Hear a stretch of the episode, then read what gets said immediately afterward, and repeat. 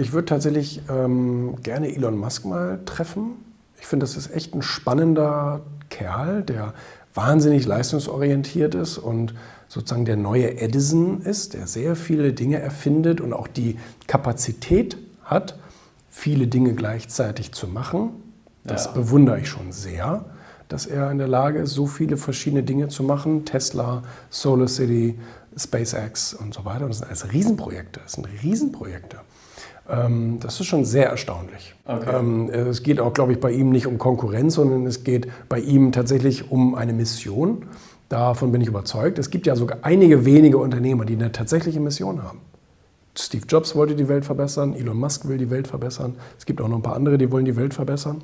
Und ähm, andere wollen vielleicht eine Industrie verbessern oder ein Produkt verbessern oder ja. ihre eigene Lebenssituation. Aber es gibt so ein paar Verrückte, also ich zähle mich auch nicht dazu, aber so jemand wie Elon Musk will die Welt verbessern und will die Menschheit sogar retten, ne? okay. indem er sie auf den Mars bringt.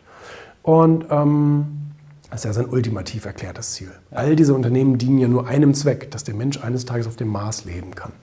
Ah, okay. Und das ist ja auch in der Mars, ja, in der Mars Society sozusagen, die darüber diskutieren, wie das Leben auf dem Mars. Also die, die planen das richtig. Ne? Das ist keine Wunschvorstellung, die planen das. Ne? Auto hat er ja schon mal dahin geschickt. Und ein Auto, ein Tesla, steht da glaube ich schon auf dem Mars. ja, das nennt man ein. Und ähm, nein, aber wenn man, sich darüber, wenn man sich darüber nachdenkt, das macht alles einen Sinn. Er ja. installiert seine Solarpaneele auf dem Mars, die erzeugen den Strom sozusagen für den Tesla. Ne? Die wow. Raketen von SpaceX sind dafür da, überhaupt alles dahin zu bringen. Wow. Ja. Und ähm, wahrscheinlich auch bezahlen kann man dann mit PayPal. Ja. äh, war es dann wahrscheinlich schwierig. Das hat er dann ja gegründet. Ja. Nee, jedenfalls, ähm, also er hat eigentlich nicht PayPal gegründet, er hat eigentlich X-Money gegründet und PayPal kommt von ähm, Peter Thiel und die haben sich dann zusammengeschlossen.